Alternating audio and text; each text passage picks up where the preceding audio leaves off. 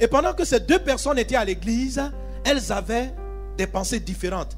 Vous pouvez être deux, trois personnes assises à la chorale, assis, on est tous assis sur la même chaise. On vient prier. On chante les mêmes cantiques. On chante les mêmes louanges. On dit des choses agréables au Seigneur. Mais les pensées qui nous animent sont différentes. Je veux que vous compreniez très bien que le pharisien qui était debout priait en lui-même. C'était en lui-même, c'est-à-dire dans ses pensées. Et il disait, oh Dieu, je te rends grâce de ce que je suis. Je ne suis pas comme le reste des hommes qui sont ravisseurs, injustes, adultères, ou même comme ce publicain. Ça veut dire, il est assis et il méprise son voisin dans son cœur. Il dit, eh, vraiment, merci Dieu, je ne suis pas comme ce gars-là. Ah, ah, ah. Mais il prie. Il prie, oh Dieu. Ça, c'est un gars bizarre. Je ne suis pas comme lui. Mais en lui. Personne ne voit, il est là. On chante. Dieu est bon, alléluia. Dieu est... Puis en lui-même. Ah, le gars là, c'est un fou type. Hein? Un escroc comme ça. Heureusement, je ne suis pas un escroc. Dieu est bon, alléluia. Dieu est bon. Et il disait en lui-même au verset 12 de Luc 18, je jeûne deux fois la semaine. Je donne la dîme de tous mes revenus. Donc dans ses pensées, il avait une fierté spirituelle. Ça veut dire, c'est dit que non, moi-même, je suis un gars dangereux. Ça dit, non. C'est le, le, type de chrétien, il jeûne. Et puis quand il entend un frère qui dit, eh, même je n'ai jusqu'à 10 heures, je ne peux pas. Donc quand il marche, il est fier. Il est sorti, il a fait, il vient de sortir de 30 jours de jeûne. On dit, frère, d'où tu viens? Maintenant, un jour humble, quoi. Il fait un petit jeûne de 30 jours. Dans son cœur, il se dit, dans l'église, les gens dorment. Moi, je jeûne. Moi, je prie. Les gens, ils ne prient pas. Ils ne prient pas, les gars. Ils ne prient pas. Et c'est comme ça qu'il pensait. Vous ne priez pas dans la maison de Dieu. Vous dormez, vous mangez seulement. Non, on jeûne. Non, on jeûne. Et il était fier de sa piété. Il était fier de sa vie de prière, qu'il trouvait supérieure à la, moyenne des chrétiens. Il était content de sa vie de consécration. Lui, jeune, il est consacré. Le publicain se tenant à distance n'osait même pas lever les yeux vers le ciel, mais il se frappait la poitrine en disant, Oh Dieu, sois apaisant envers moi qui suis un pécheur. Verset 14, je vous le dis, celui-ci descendit dans sa maison justifié plutôt que l'autre, car quiconque s'élève sera abaissé et celui qui s'abaisse sera élevé. Alléluia. Alléluia. Donc vous voyez, pour une histoire qui s'est passée dans les pensées, quelqu'un est reparti sans être exaucé. Donc, la prière officielle était un besoin.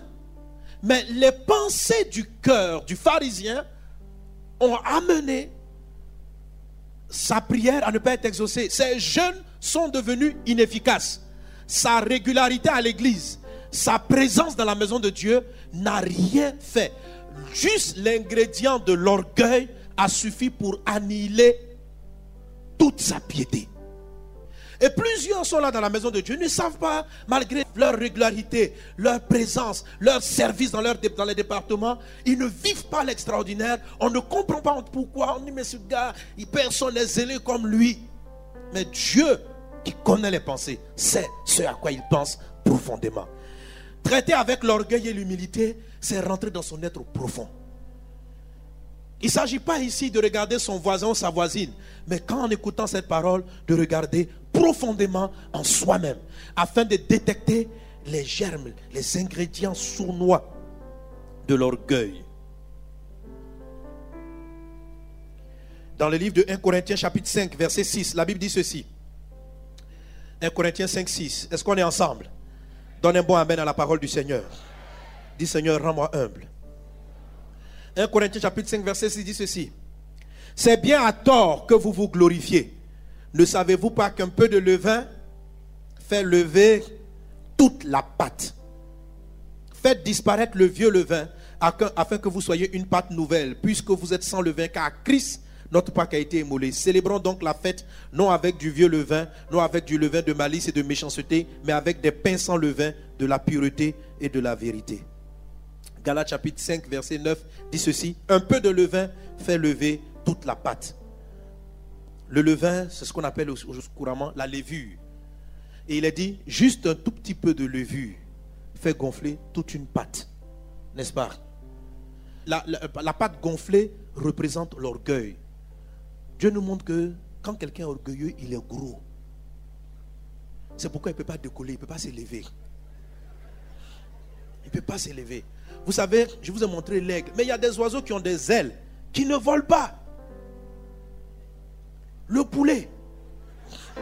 Le poulet ne s'envole pas. Il a des ailes, il peut s'élever un tout petit peu, mais il ne va pas dans les airs parce qu'il n'est pas léger. Ses ailes sont plus petites, n'est-ce pas, que sa forme. En tout cas, il n'a pas les ailes suffisantes, amen, pour pouvoir s'élever de terre. Quelqu'un est-il avec moi? Quelqu'un est-il avec moi? Donc le voilà, il ne peut pas s'élever. Il a des ailes.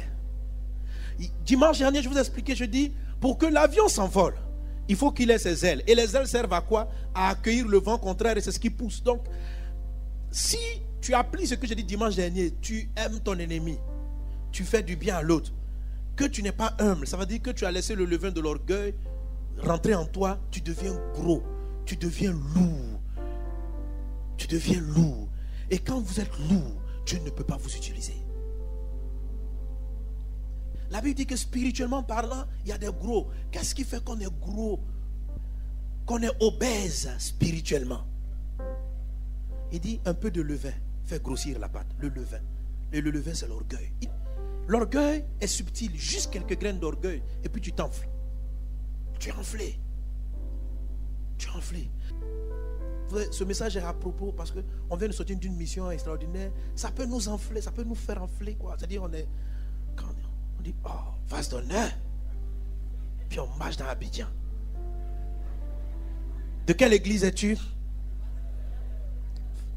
Avant, avant même de dire, même, tu, tu, tu sais que. Mais ce qu'on parle, c'est de l'orgueil. Et si nous agissons de la sorte, hein, on se laisse enfler par le sentiment de l'orgueil. À un moment donné, Dieu ne nous utilise plus. Parce que quand on est gros, on ne peut pas travailler avec toi. C'est pourquoi des grands ministères souvent deviennent trop puissants. Dieu n'arrive plus à travailler. Donc Dieu est obligé de susciter des des petits ministères pour faire le travail. Pour bouger, pour faire quelque chose.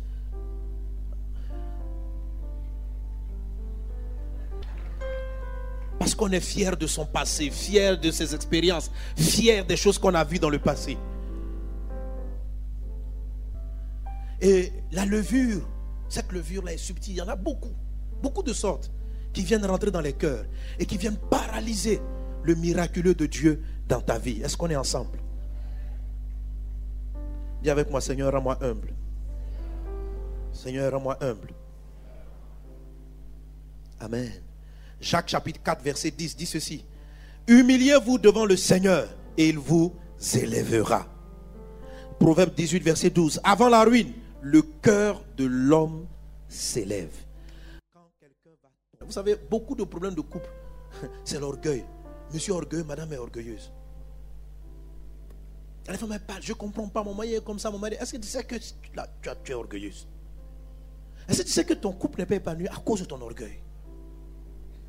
L'orgueil empêche un foyer de s'élever. L'orgueil de l'homme ou de la femme.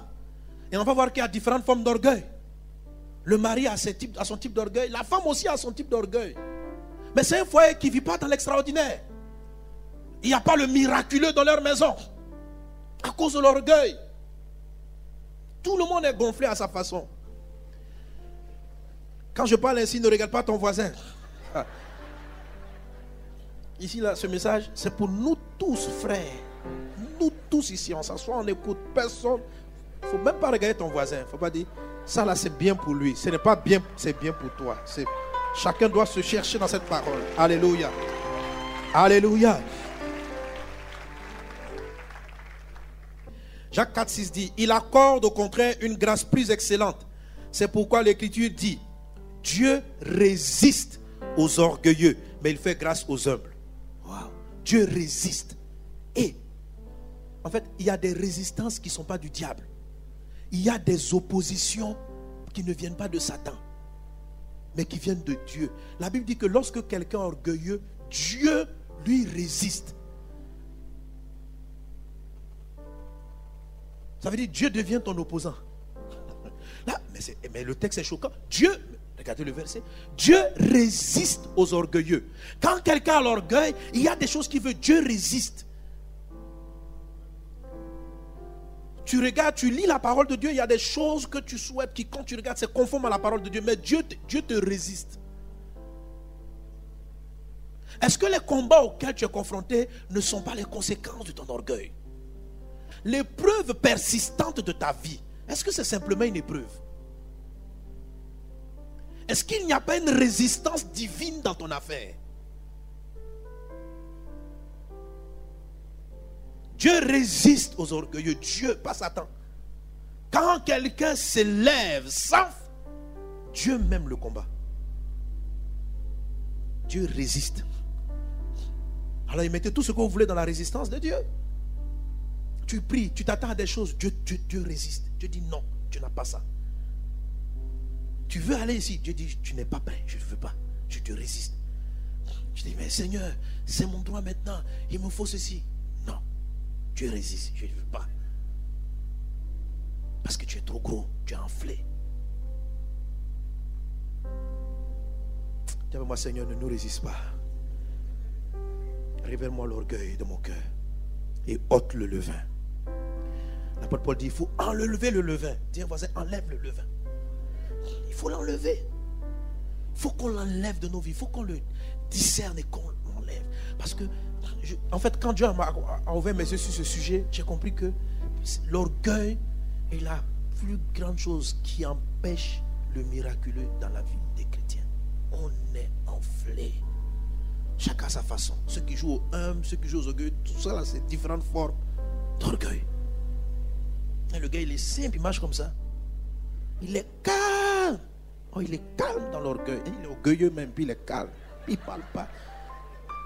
Mais ce qu'il pense, c'est ça qui est dangereux. Ce à quoi il pense.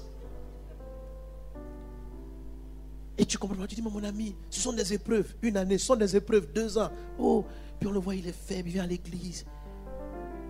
Il n'a pas d'argent, il, il fait comme misérable. On dit, oh, un frère de condition humble, souvent il n'est pas humble. Il, n'a pas d'argent et puis il est orgueilleux. Dans la pauvreté, il est orgueilleux encore. Mais c'est vrai. Déjà, tu es dans la galère. Et Dieu vient te résister dans la galère. Mais c'est une catastrophe. Seigneur, sors-moi de là, sors-moi de là, sors-moi de là. Dieu résiste. Le pasteur vient et prie pour toi. Dieu résiste.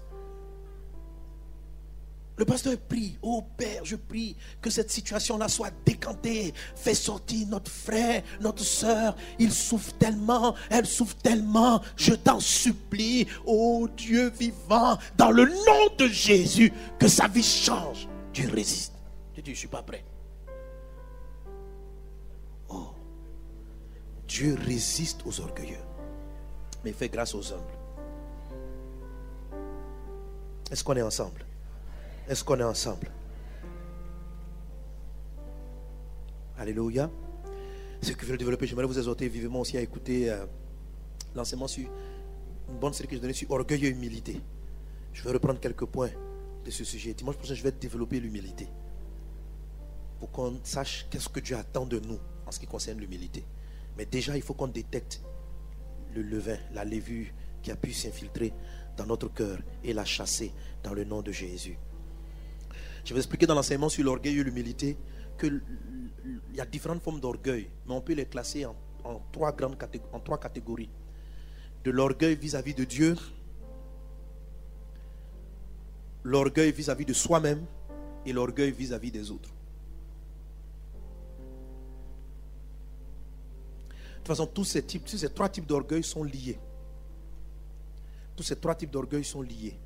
Mais quand l'orgueil, le levain de l'orgueil vient entrer en toi, il va toucher un de ces points d'abord. L'orgueil vis-à-vis de Dieu, c'est quelqu'un qui, dans son cœur, croit que les choses qu'il a viennent, sont de son propre fait. Il met tout sur son intelligence, il met tout sur sa propre sagesse. Il ne reconnaît pas, ou dans son cœur, il commence à se détourner du fait que s'il a telle ou telle capacité, cela lui vient de Dieu.